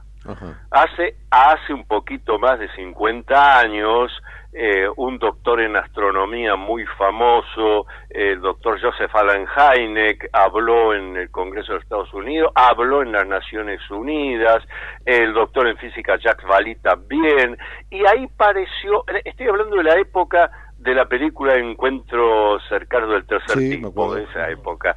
Bien, que el asesor científico fue eh, el doctor Joseph Allen Hynek. Sí, de los 80. Eh. Exactamente. Después de eso, misteriosamente, no se habló más del tema y ahora, terminada la pandemia, comienza esta comisión a llamar, por ejemplo, antes de hablar de, lo que ocurrió ayer eh, y antes de ayer, eh, hace unos meses invitan a exponer a un físico experto en física cuántica. Y el hombre dice ante los congresistas, miren, yo he estado estudiando una cantidad de encuentros del tercer tipo, es decir, seres humanos, testigos que son sorprendidos con el aterrizaje de un vehículo extraterrestre, del cual sale una entidad que parece el tripulante, y dice este hombre, lo que he advertido, lo que habíamos advertido los investigadores de ovnis desde hace tiempo, que cuando los humanos son testigos de un encuentro de este tipo, no describen un monstruo con cuatro antenas, siete ojos, ocho brazos, no, siempre describen una entidad antropomorfa, como nosotros. Cabeza, tronco, tórax, dos extremidades inferiores, dos superiores. Entonces este físico, ante los congresistas, dice, yo tengo mi explicación. Mi explicación es, son seres humanos de nuestra humanidad, pero nacidos en el futuro, que desarrollaron la máquina del tiempo y entonces vienen al pasado a hacer un verdadero estudio de la historia. Los, viajeros- digo- famosos viajeros del tiempo. Que, que- que- Exacto, pero fíjate lo siguiente, si yo digo esto, Antonio Lacera dice en una conferencia más bueno, este, no, no, pero esto fue dicho por un académico, un científico, ante los congresistas. Luego, otros, otros a- astrofísicos, por ejemplo, han dicho, pues no nos extraña en absoluto la pluralidad de mundos habitados, así como nosotros estamos yendo a estudiar otros planetas, pueden estar viniendo para acá y ante varias preguntas, varios de estos investigadores han dicho, nosotros estamos seguros que nos están visitando desde tiempos remotos. Lo de ayer es la, la guinda en la torta, porque este hombre, que es un hombre de las Fuerzas Armadas retirado, pero que ha estado trabajando en inteligencia de las Fuerzas Armadas norteamericanas, además, el hombre dice claramente que él ya no está no está afirmando solo que hay en secreto restos de vehículos extraterrestres dirigidos, aparatos creados en otros mundos que han venido a la Tierra y como no son perfectos porque no son dioses, también de vez en cuando esos aparatos fallan, caen en la Tierra y se estrellan. Sí, este hombre dijo muy suelto del cuerpo que tenía ovnis en su poder los Estados Unidos en lugares que este mismo hombre dijo conocer y agregó que de esas naves se habían recuperado restos biológicos no Ahí humanos. está. Ahí está. Es, por eso digo, esta es la guinda en la torta. Porque este hombre ya no solo está afirmando lo que muchos otros han dicho. El famoso incidente Roswell de, Claro, de- claro. de julio de 1947. Bueno, este hombre está diciendo, tenemos esto, hay esto, pero no solo hay esto. La manera de decir este, restos biológicos no humanos, es decir, cadáveres de seres extraterrestres. Lo cual, por otro lado, es totalmente razonable, porque habrá vehículos extraterrestres eh, tripulados, otros tripulados por robots, otros manejados a distancia, bueno, y como todo, toda construcción de una entidad inteligente, sea de la Tierra o de otra parte del universo, a veces puede fallar y falla. Ahora, llegado a este punto, hoy el director de la NASA hace una declaración, el director de la NASA que hecho de paso está acá en la Argentina. Sí, sí, así es. Se va Bien. para Colombia ahora. Exacto. Hace una declaración diciendo, bueno, la NASA tiene previsto para fin de año, va a hacer un informe sobre la posibilidad de vida extraterrestre. Eh, eh, Es un título casi licuado, ¿no? Sobre la posibilidad de vida extraterrestre cuando en el seno del Congreso de Estados Unidos están hablando, señores, están acá, tenemos pruebas. Es absolutamente interesante. Eh, eh, Uno más de una vez metiéndose en YouTube, en esos domingos de lluvia donde nada tiene que hacer, ha visto naves u ovnis este, que, que han visto, han sido vistas por pilotos militares y comerciales que parecen realmente desafiar, inclusive eh, las capacidades eh, Claro. conocidas de, ingeniería y y, demás. y- y de vuelo, ¿no? Bueno, Eh, maniobras rápidas, este, movimientos hacia el espacio, eh, y bueno, hay muchos testigos de esto. Y siempre está detrás este velo de, no, esto no se sabe si se viene de, de- de- de- de- de afuera o somos nosotros. Y vos planteas ahora la, la- la virtual posibilidad de que seamos, de que sean seres que vienen También. del futuro, digamos. Claro, también. a veces se escapa a, a la posibilidad de comprensión también, ¿no? Mira, es interesante lo que decís. Yo publiqué eh, ahora 20 días un nuevo libro mío que se titula justamente ¿Qué hay detrás de los ovnis? ¿Qué hay detrás de los ovnis? ¿Por qué titulé ¿Qué hay detrás de los ovnis? Porque los capítulos están dedicados a todo esto que estamos hablando ahora. Por ejemplo, cuando de, una cosa que me gusta aclarar siempre, cuando decimos ovni, decimos objeto volador no identificado. El ovni no es sinónimo de vehículo extraterrestre dirigido. OVNI puede ser un fenómeno meteorológico, puede ser un fenómeno astronómico, puede ser basura espacial, pero el testigo que lo ve no conoce del tema. Hoy mismo pueden hacer un experimento vivencial. Hoy al atardecer, miren hacia el oeste, si está despejado, miren hacia el oeste, van a ver un objeto luminoso, enorme, rutilante, muy llamativo. Nosotros sabemos que es el planeta Venus, que se está viendo en estos días. Ahora, el que no conoce eso, mira o, o ve entre las nubes, oye, vi un ovni, es verdad, para él es un ovni. Sí, sí, sí, hasta que podemos Hasta determinarlo. claro. Exacto. Ahora, el tema es que unos cuantos ovnis, cuando los identificamos, son lo que los investigadores hemos preferido llamar vehículo extraterrestre dirigido. Abrevialo con la abreviatura VED, vehículo extraterrestre dirigido. Estas son las tres cosas que afirmamos, pero a rajatabla. Vehículo porque es un medio de transporte extraterrestre porque no es de nuestra humanidad y dirigido porque alguna intencionalidad inteligente lo dirige. Si me decís, serán todos tripulados, Eh, todo puede ser. Eh, pueden venir otros sistemas solares de universos paralelos, todo puede ser, pero vehículo extraterrestre dirigido. Bueno, y tienen las características que vos señalaste recién. Aún dentro de la densa atmósfera terrestre, son capaces de hacer movimientos en ángulo de 90 grados sin bajar la velocidad, lo que cualquier aparato humano eh, se desintegraría. Bueno, estos no se desintegran.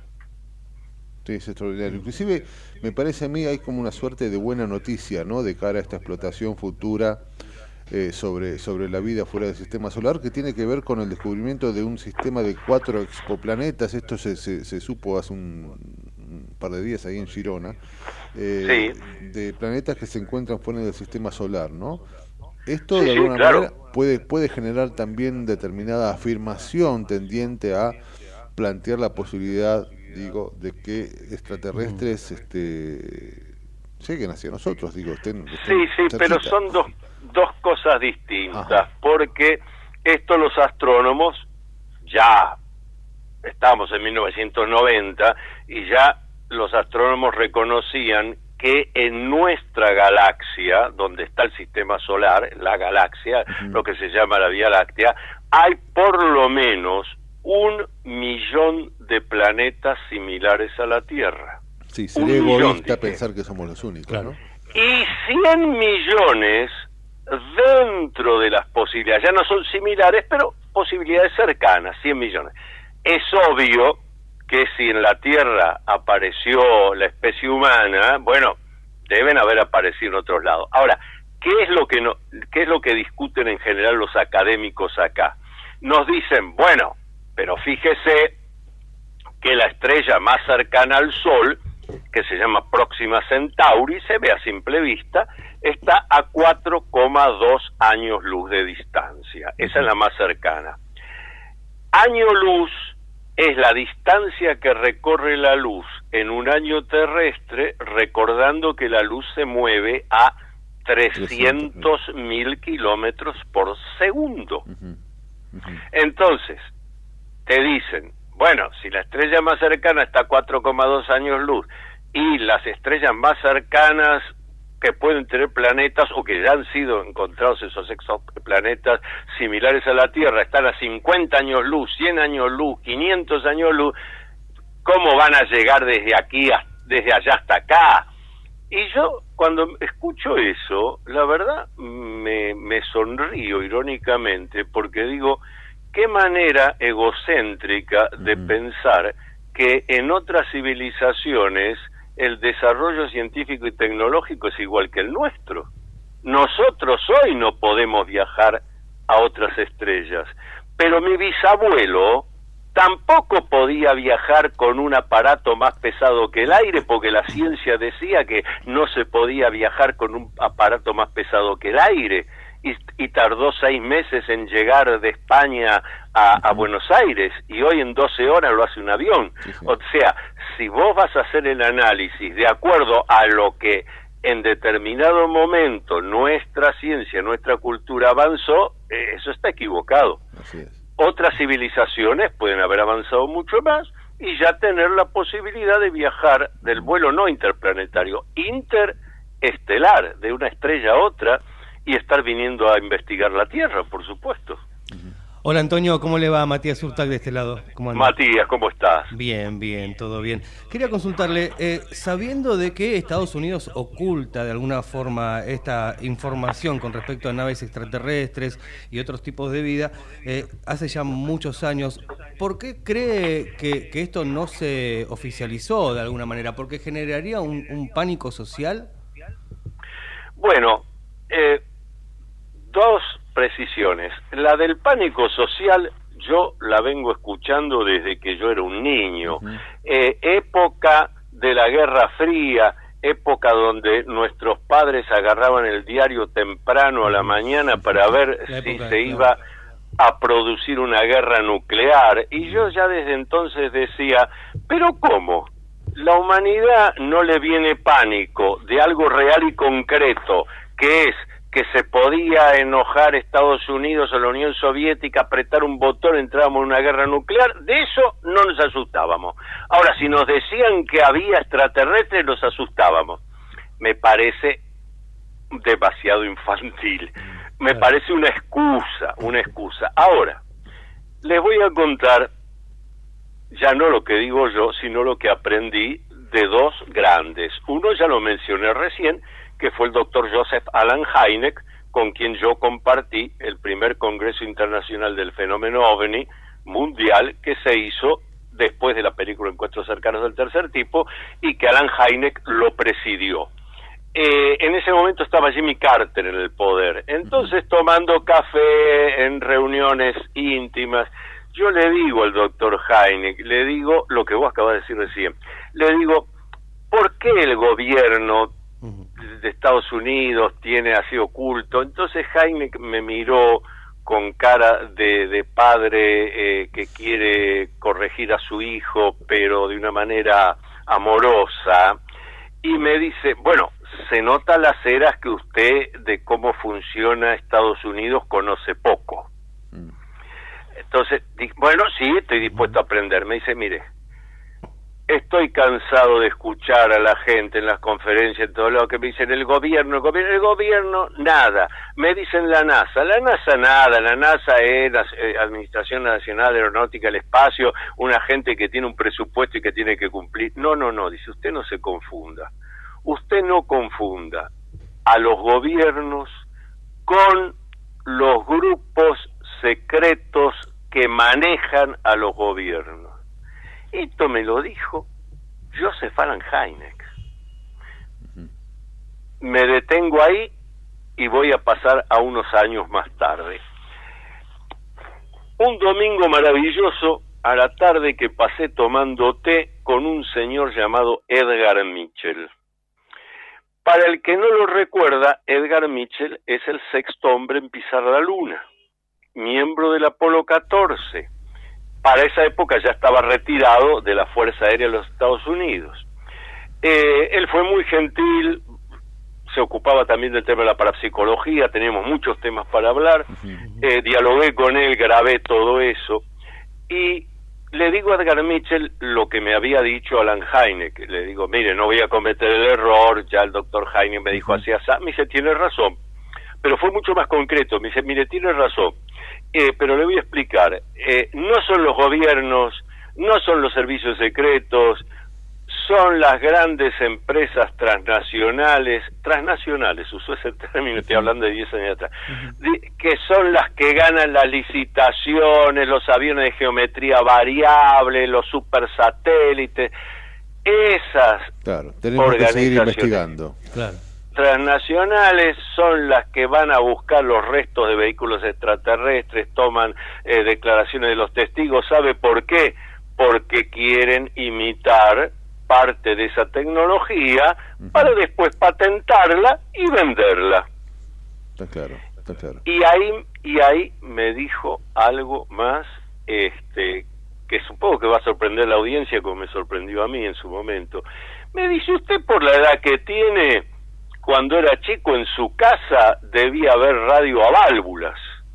Sí, le digo, y el televisor que había, blanco y negro, también a válvulas que se calentaba. Ajá. Sí, me dice, sí, sí. Dice, y dígame, un día no apareció algún familiar suyo con una radio portátil. Sí, le digo, mi padre, así es. Ajá.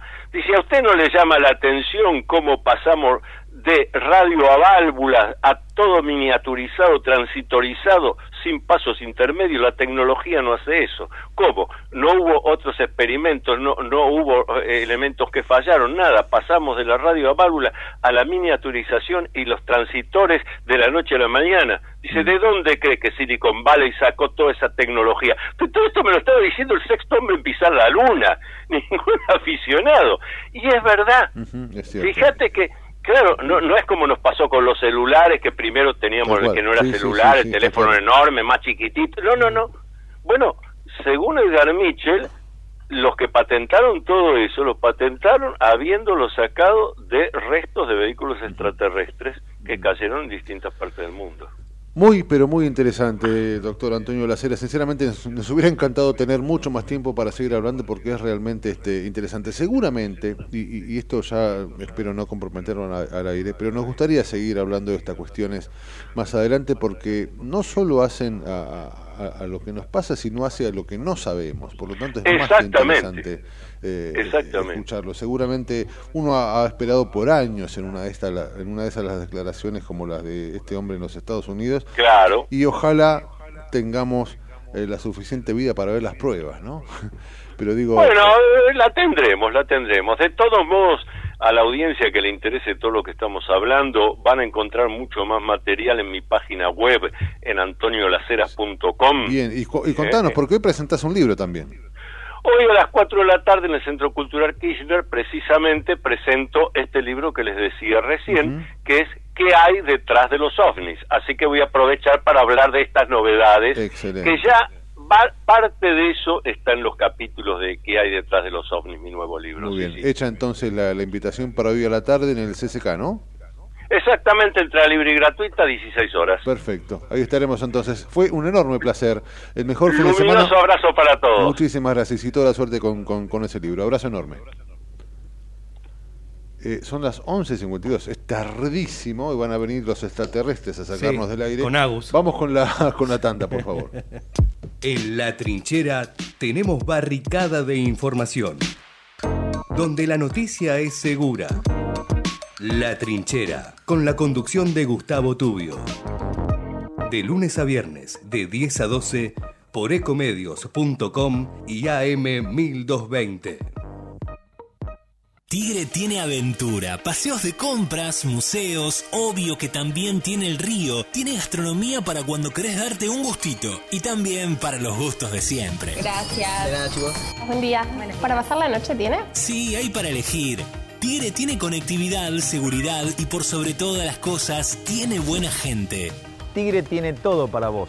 Conoce todo lo que podés hacer en www.vivitigre.gov.ar. Tigre es mi vida. Vacaciones de invierno en Merlo. Disfruta de todas las propuestas gratuitas que la Municipalidad de Merlo tiene para vos para que te diviertas en familia sin moverte del distrito. Del 17 al 30 de julio te ofrecemos obras de teatro, expodinos, Museo de Ciencias Naturales, actividades recreativas y shows infantiles. Entérate fechas y horarios consultando el cronograma disponible en merlo.gov.ar barra vacaciones de invierno. Gobierno del Pueblo de Merlo, Intendencia Menéndez.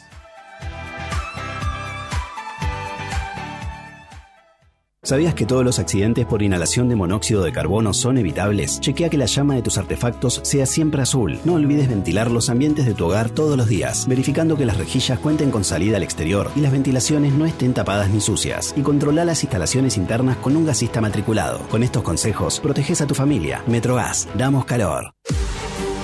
En Ezeiza sumamos 100 patrulleros nuevos para la prevención del delito. Con más seguridad, seguimos para adelante. Ezeiza Municipio. Gestión Gastón Granados.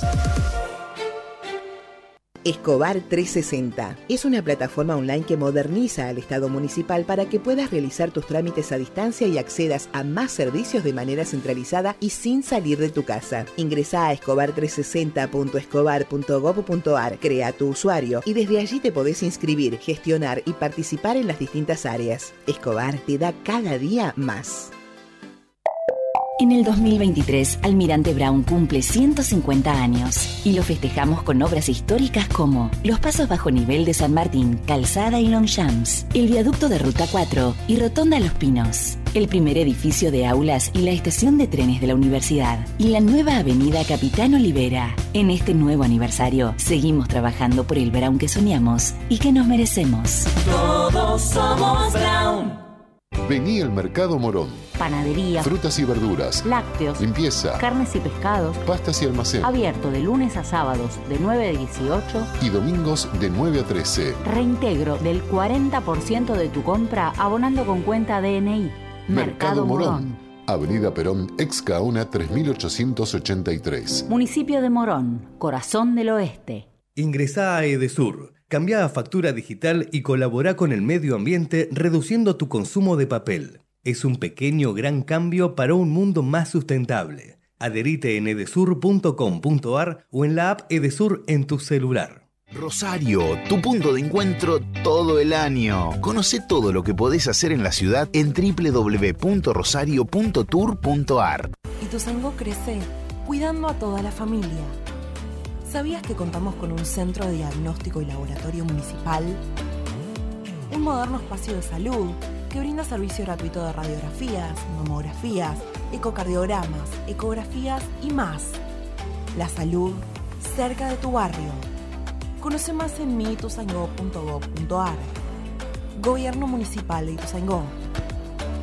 Secretaría de Seguridad. Teléfonos útiles José Cepaz. Emergencias 911. Comando Patrulla 02320 440005. Comisaría Primera 02320 422 111. Comisaría Segunda 02320 466 661. Comisaría Tercera 02320 446002. Bomberos José Cepaz 02320 422222. Ambulancias 02320 439300. Secretaría de Seguridad 02320 447464. Defensa Civil 02320 441900. COM 02320 433856. Emergencias COVID 107 147 11 56 18 30 25 y 11 56 18 30 66. José Cepaz Municipalidad. Intendencia Mario Ishi. En Lanús, nuestros vecinos cuentan con el nuevo programa de telemedicina pediátrica para chicos de hasta 16 años. Si sos vecino de Lanús, solo tenés que empadronarte, registrate en la app y acceder a tu consulta médica. Así de fácil. Informate en lanús.gov.ar barra telemedicina. Lanús nos une. Se viene el Festival de Tributos de 3 de febrero. Bandas del conurbano homenajearán a grandes bandas de rock y pop de todos los tiempos. Sábado 5 y domingo 6 de agosto en el Playón Municipal de 3 de febrero, en Alberdi y Lisandro Medina. Caseros. Invitado especial y padrino del evento, Beto Casela. Además, feria gastronómica, paseo de artesanos y entretenimiento para los más chicos. Auspicia Ruta del Rock y Municipalidad de 3 de febrero. Queremos que traigas tu empresa a Esteban Echeverría. Te ofrecemos un municipio ordenado y transparente, la mejor ubicación y algo que no te ofrece nadie. Cinco años sin pagar nada. Sí, hasta el 2027 para que no pares de crecer. Esteban Echeverría, un municipio ordenado para seguir creciendo. Seguimos informando desde la trinchera. Hasta las 12 con Gustavo Tubio.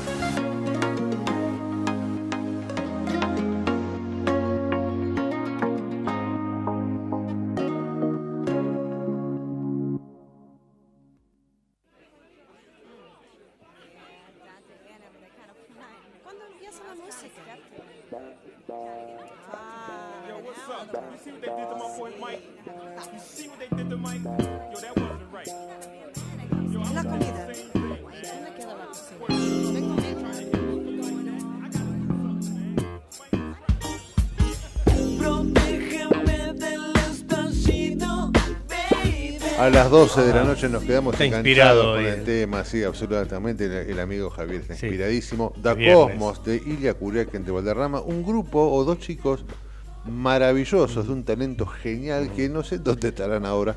Sí, Pero en los este, genes Ilia lo Kuriaki, exactamente. Ilia Kuriaki era un grupo que a mí me, me- me sorprendió muchísimo en su momento, este, haciendo una música innovadora y, y- y- y de calidad.